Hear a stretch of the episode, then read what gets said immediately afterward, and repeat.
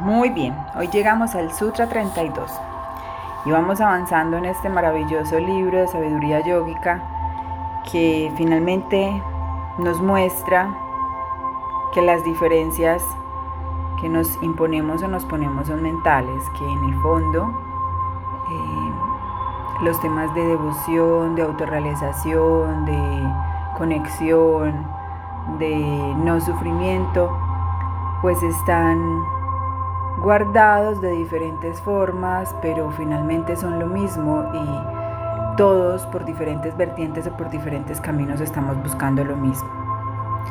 Muy bien, el Sutra 32 nos dice hoy, la práctica de la concentración en un único objeto es la mejor forma de prevenir los obstáculos y sus acompañamientos. La práctica de la concentración en un único objeto evita que la mente se disperse o se pierda en sus propios pensamientos. La tensión interna crece. Los obstáculos, tales como el embotamiento, la enfermedad, la pereza, la duda, el descuido y la indulgencia sensual, así como sus acompañamientos, tales como ansiedad y depresión, se retiran gradualmente. Todos los, yogas implican concentración en un sujeto, bien sea el cuerpo, bien sea la respiración, bien sea un mantra o una meditación.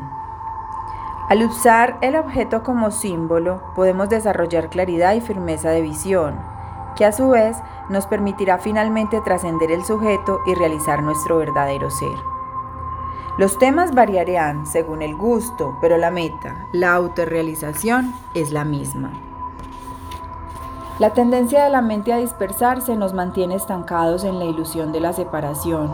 Uno falla en experimentar la unión con el todo. Los pensamientos repetidos a menudo dan origen a la ilusión de la permanencia e invitan a la invasión de visitantes no deseados, los obstáculos y sus acompañantes. La palabra Tatvan se refiere también a los 24 principios que se encuentran en, en Prakriti, según el sistema filosófico del Sankhya Yoga, y a los 96 principios de la naturaleza, enumerados en los versos 125, 154 y 381 del Tirunmantiram. Los Siddhas tamiles fueron científicos de primera que estudiaron la naturaleza en todas sus formas y en todos sus niveles. Más que buscar simplemente trascender la naturaleza o ir más allá del mundo de la manifestación, la estudiaron y organizaron su comprensión de ella en el sistema de los tatuas.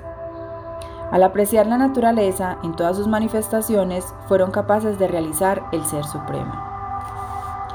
El término tamil de Tatuban está compuesto de dos partes. Tat, que significa ello, es decir, Shiva, y Tuban, que significa su naturaleza.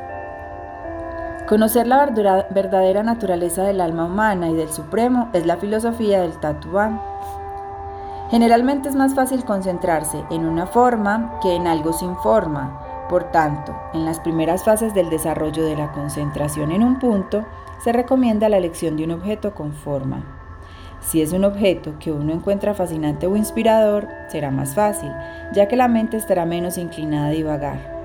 Finalmente, uno puede concentrarse en el mismo Ishvara, es decir, en el sentido del yo. La práctica que se nos recomienda para el día de hoy es la siguiente.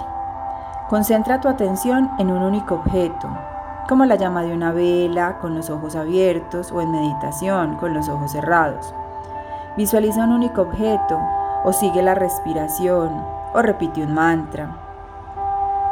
Concéntrate regularmente en la forma de la divinidad escogida por ejemplo, la forma de Babaji, Krishna, Shiva o la Madre Divina, no solo durante la meditación, sino a lo largo del día.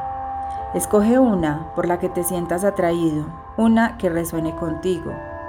Permite que tu deidad escogida se acerque a ti, que esté contigo cuando adores, que cobre vida a través de tu pintura o imagen. Date cuenta de la presencia divina caminando contigo, hablando contigo, guiándote y llevándote cuando sea necesario. Ríe con la divinidad. Bueno, es un sutra que nos invita a superar eh, esas distracciones de las que hemos venido hablando en los últimos sutras a través de la concentración, que también en algún momento en días pasados lo tocamos.